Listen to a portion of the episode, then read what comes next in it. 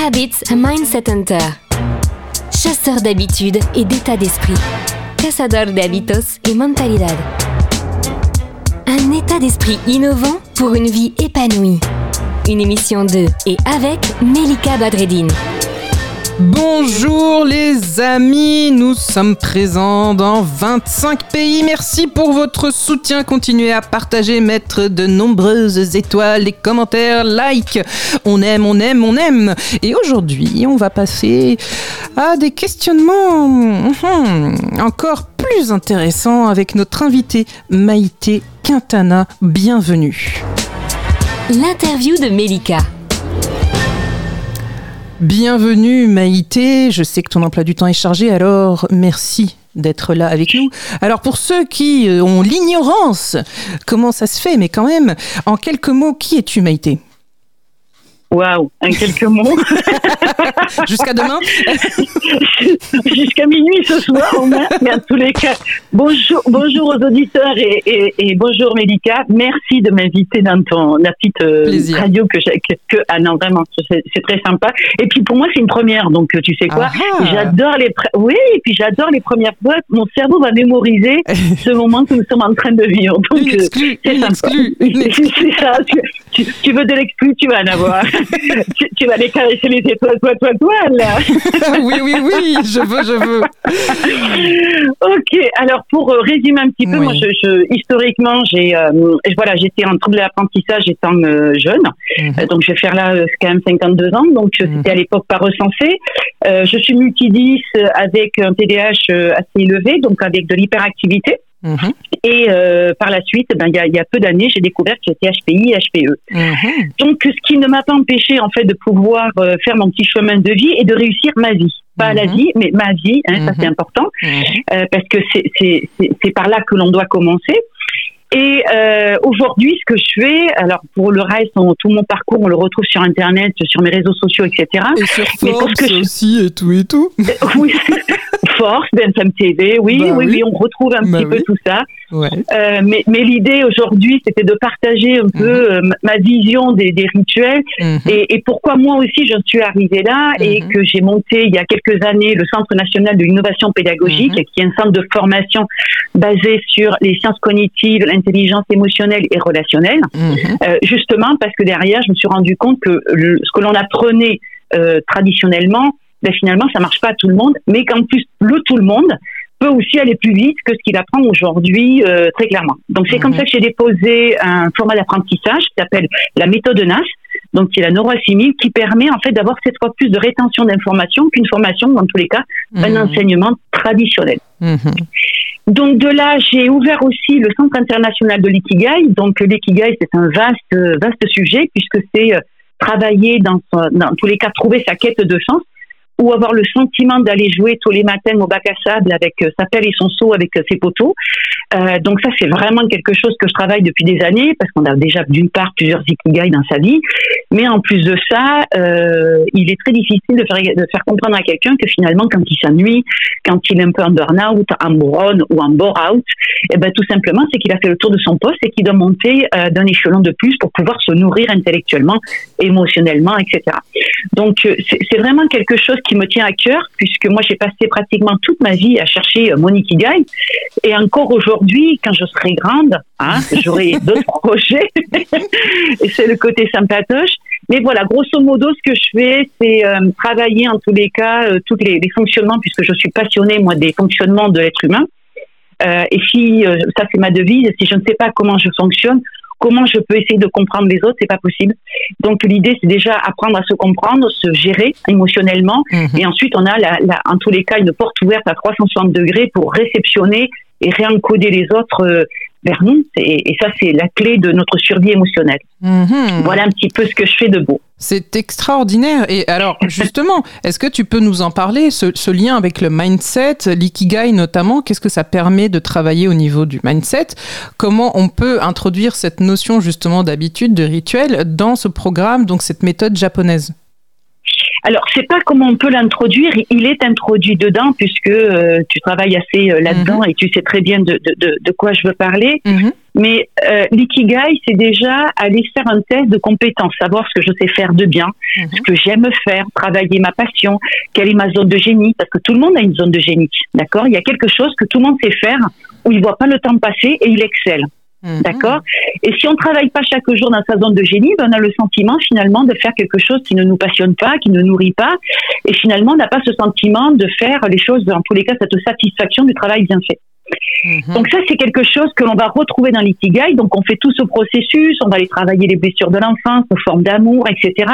Et on va identifier tout ça de façon à pouvoir euh, en tous les cas, mettre des mots sur nos mini ou nos grandes souffrances, hein, c'est suivant notre échelle de douleur, et se réencoder. Et se réencoder émotionnellement, c'est la en tous les cas, c'est par le réencodage qu'on va arriver à l'alignement. Ça veut dire je suis ce que je suis et c'est ce que je sais faire.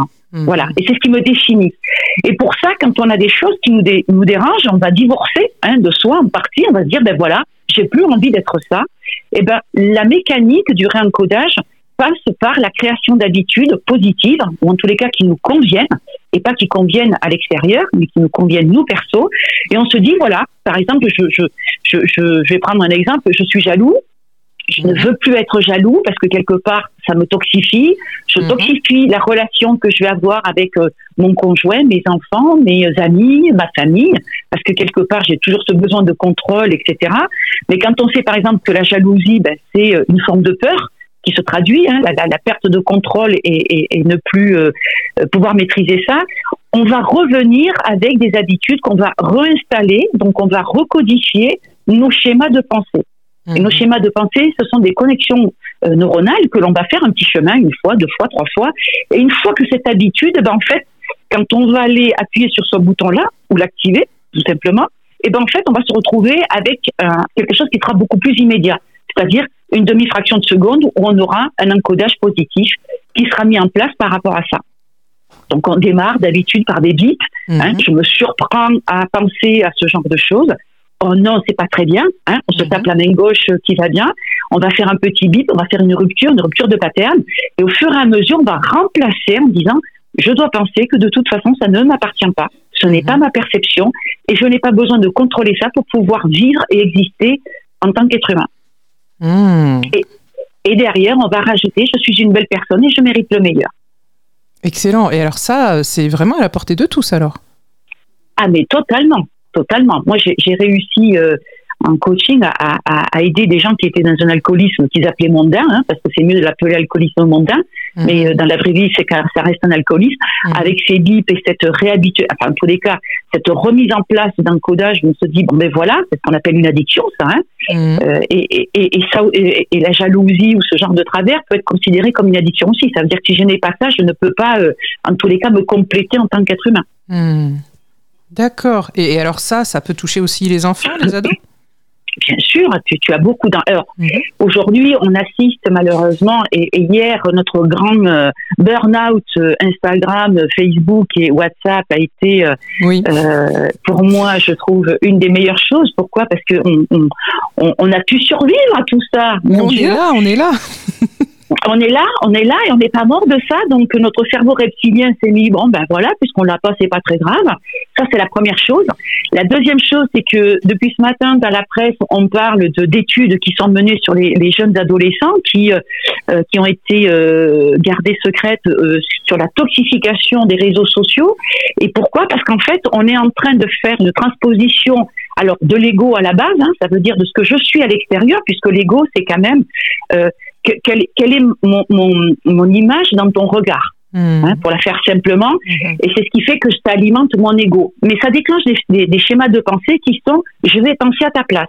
Hmm. Je pense que toi, Mélika, tu es en train de penser que finalement je ne suis pas, euh par exemple, euh, une très bonne euh, journaliste, par exemple, sur la radio. Mais moi, ça sera toujours ma pensée.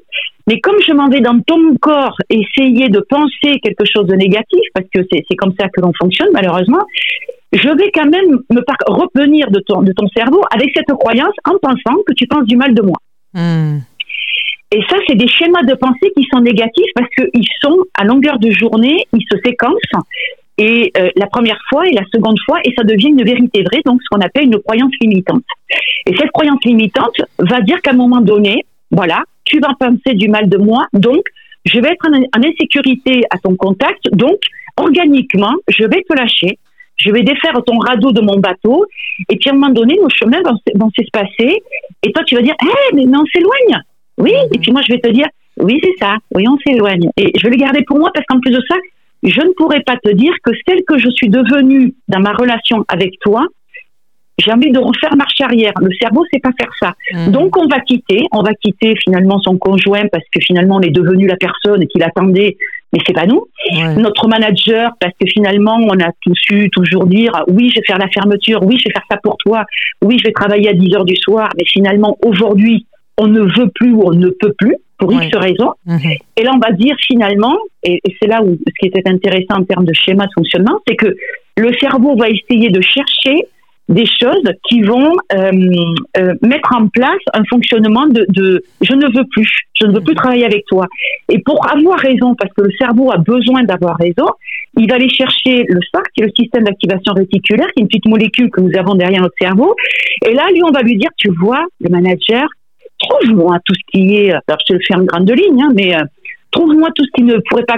Et là, on va commencer à dire oui, mon manager, il est pas sympa avec moi, euh, c'est un pervers narcissique, euh, il est pas cool, c'est un mauvais manager, il est pas très. Et là, on va finir par fabriquer une croyance limitante aussi. Mm-hmm. Donc, donc bien sûr, les jeunes qui ont une plasticité cérébrale beaucoup plus souple que nous, qui nous avons dans notre génération ce, côté où on va se dire mais pourquoi il me dit ça? Et on est toujours en train de se faire l'avocat du diable, hein, toujours en train de challenger les informations qui arrivent dans notre cerveau. Nous, les, enfants, en tous les cas les adolescents et les jeunes, n'ont pas cette, cette, en tous les cas ce, ce, jeu de jambes euh, de se dire pourquoi ils sont en train de nous faire avaler des couleuvres. Mhm. Et c'est là où eux ont plus de facilité et ils cimentent beaucoup plus vite ces, ces raisonnements qui sont dans l'ego, ce côté existentiel, ce côté où on va mettre des photos avec des filtres, alors que finalement ce n'est pas nous. Mhm. Euh, être content euh, ou contente de recevoir des likes en disant ah tu es magnifique sur cette photo là, mais tout le monde sait pertinemment que ce n'est pas toi en vrai. Mhm. Donc on, on travaille l'image de ces jeunes, je trouve pas très bien et je, je, je crains que dans quelques années des thérapies soient mises en place pour pouvoir ramener euh, ces, jeunes adultes qui ont du mal à trouver une position dans leur écosystème émotionnel, professionnel et amical, à se réaccepter sur ce qu'ils sont réellement. Hmm. Et donc le lien vraiment avec déjà la réalité, l'authenticité, et puis aujourd'hui, et non pas euh, une version ah, qui date d'il y a 15 ans par exemple. Et, ah ben totalement, totalement. Moi quand je vois des profils même LinkedIn euh, où quand tu vois la personne, tu dis, euh, excusez-moi, non, j'ai rendez-vous avec un autre monsieur. Et là, on te dit, non, c'est moi. Putain, t'as mis la photo quand t'avais 20 ans de moins. Ou t'as pris vraiment une charge mentale qui a fait que ça t'a détruit en 6 mois. voilà, c'est, je, je comprends pas. Alors que pour moi, vieillir est un privilège qui n'est pas donné à tout le monde et justement, il faut, euh, faut en profiter et être fier de notre évolution et de notre sagesse qui s'installe et qui se voit Hein, mhm. voilà. Mhm. Hein, on a passé notre vie étant petit à vouloir être grand. Une fois qu'on est grand, on veut être sage. Et, et, là, il faudrait rester avec un mindset, en tous les cas, physiquement, avec une tête de 20 ans. Je vois pas l'intérêt. Mais ça. ça. fait partie, ça fait partie des, des, des, modèles de schizophrénie comme ça mentale qui, qui sont pas, euh, en tous les cas, euh, voilà. Donc ça, ça permet en tous les cas de euh, de, de, de, de, rituels, d'habitudes, de pouvoir mhm. réencoder, et c'est aussi simple que ça, c'est réencoder notre façon de penser. Alors déjà, moi je voudrais que tout le monde prenne l'habitude d'aller voir le KNIP. que tout le monde prenne l'habitude d'aller faire son ikigai, hein je vous invite, et que ça devienne un rituel, chers amis qui vous nous, entendez, qui nous écoutez. Merci encore Maïté d'avoir partagé euh, avec nous cette tranche de vie et aussi tes astuces, tes conseils et euh, tout ce que tu viens de nous dire sur l'importance aussi du mindset et finalement, finalement aussi l'importance de poser ses limites. Le bon plan de Melika. Alors, euh, Maïté, peux-tu nous dire en deux mots comment, euh, avec euh, tout plein de, choses ingénieuses que tu nous partages, en deux mots, comment on peut switcher de mindset et pour retrouver du sens dans notre vie au quotidien? Alors le mindset, je vais essayer d'expliquer ça parce qu'on on va retrouver tout un tas de théories sur le net. Si je me dis, avec mon, côté euh, multidis, je, je comprends pas ce qu'ils veulent dire. je vais essayer moi de le phraser comme je l'explique euh, dans mes formations euh, de dirigeants, hein, puisque c'est là où c'est très intéressant, puisque je travaille avec cette, cette communauté-là. En fait, le mindset, c'est j'ai un objectif, j'ai un projet. On va prendre un exemple. Je dis voilà, je veux montrer une boîte ou je veux faire mes études ou je veux euh, arriver dans une semaine ou dans 21 jours à créer ce, fonctionnement-là. Eh bien en fait, on va réduire notre champ de vision. Vous savez, quand vous voyez les gens, on est plein pollué, et bien entendu, on a les réseaux sociaux, Internet, tout ce qui pourrait être des, des sources de, de, de, de culture et d'approvisionnement, de, en tous les cas de matière, mais qui finalement, dans ces moments-là, quand on veut définir son objectif, il ne faut pas se nourrir de ça. Il faut vraiment euh, se mettre au focus. Donc, on va se nourrir de ce qu'on a besoin réellement pour mener à bien notre objectif et on va essayer de réduire notre champ de vision un peu comme une lunette VR. Tu vois, c'est ces mhm. masques-là où on... Et là, on va réduire tout ça et ce champ, son champ de vision, on va y mettre son objectif. Mhm. Et mentalement, on va récupérer son objectif, ses ressources, comment je vais le faire, c'est-à-dire son plan d'action, hein, son dashboard, tu vois, comment on voudrait l'appeler, mhm. et sa puissance de travail, et je vais rassembler ça derrière l'os de mon front. Ça veut dire qu'en permanence, que je me couche ou je me lève ou que je fasse quoi que ce soit dans la journée, la seule chose qui doit préoccuper mes pensées, c'est ce que j'ai juste derrière cette partie osseuse. Mhm. Et tout ça est là-dedans et je ne dois tourner qu'avec ça. Est-ce que j'ai l'énergie pour faire ça? Oui. Est-ce que ce que je suis en train de faire est bon pour moi? Oui. Mon projet est là? Oui. Et visualiser en permanence. Donc ça, c'est les bases de la PNL, la mhm. programmation neurolinguistique, et de se dire comment je vais faire les choses, comment je vais établir mon plan et comment je vais le modéliser. Mhm. Les, gens, les gens qui vous expliquent, qui vous disent Ah ouais, mais moi, quand je veux faire quelque chose, je le fais. Voilà, pif, passe, pouf. C'est pas possible. Mhm. Hein, on, a, on, a. qu'on veut. Hein. oui, oui, oui. Et puis moi, j'adore les miracles, mais j'habite pas très loin de Lourdes, mais quand même, j'en vois pas beaucoup sortir en courant. Donc, euh, voilà. Il y a des fonctionnements. Et quand les gens me disent, moi, oui, euh, lui, j'adore ce qu'il fait, mais euh, parce qu'il a réussi. Oui, très bien. Mais tu, tu vois bien pourquoi il a réussi. Ah ouais, mais il a eu beaucoup de chance. Ben oui, ben c'est le haut du regarde comme d'hab. Voilà, regarde le back-office, regarde comment il a eu des enseignements, comment ce qu'il a fait de ses échecs. Et c'est ça la vraie richesse. Mhm. Qu'est-ce que tu fais de tes, de tes... Alors, on appelle ça des échecs parce que socialement, on est des bons Français qu'on adore appeler ça comme ça, puis ça fait bien de mettre de ponter euh, le doigt dessus. Mais moi, j'appelle ça des enseignements. Si j'avais pas fait d'erreur, je ne serais pas là où je, suis mhm. aujourd'hui. Bien sûr je ne serais pas ce millefeuille. Tu vois ce que je veux dire? Et, et, pour toi, pareil, avec la petite cerise qui va au-dessus. Et le petit tiramisu. Exact, le tiramisu. poudre de chocolat. c'est vrai, partons de ce qu'on aime. Chocolat, elle, Allez, tu spéculoos, allez. Bon, allez, cette chronique part en cacahuète. cette chronique, elle part très gastro, je trouve. Attends, je vais appeler Michel Saran. on va appeler Michel Saran, voilà, c'est ça. Attends, j'appelle Michel Saran, il va venir nous expliquer comment on fait une, mousse au chocolat qui tue. ça. Excellent. Bah, Maïté, vraiment, le, le, mot de la fin pour moi, et ce qu'il faut garder, selon moi, pour vraiment, pour les personnes qui nous écoutent et qui nous soutiennent, qui nous suivent, c'est vraiment ce, côté aussi de s'écouter, d'arrêter de voilà de démystifier un petit peu tous ces cas de, réussite et qu'on croit que ça arrive par la chance. Bah non, en fait, il y a du travail derrière et de savoir aussi poser ses limites. Donc euh, voilà, je pense que là, les amis, vous savez tout. Hein, vous connaissez les secrets et en tout cas, vous connaissez certains secrets de Maïté Quintana. Cette émission est maintenant terminée et comme dit Melika, fuck bullshit, love. Retrouvez l'ensemble des podcasts de Melika sur toutes les bonnes plateformes de streaming. Info, actu, formation, coaching, ouvrages sur melikabadredine.com.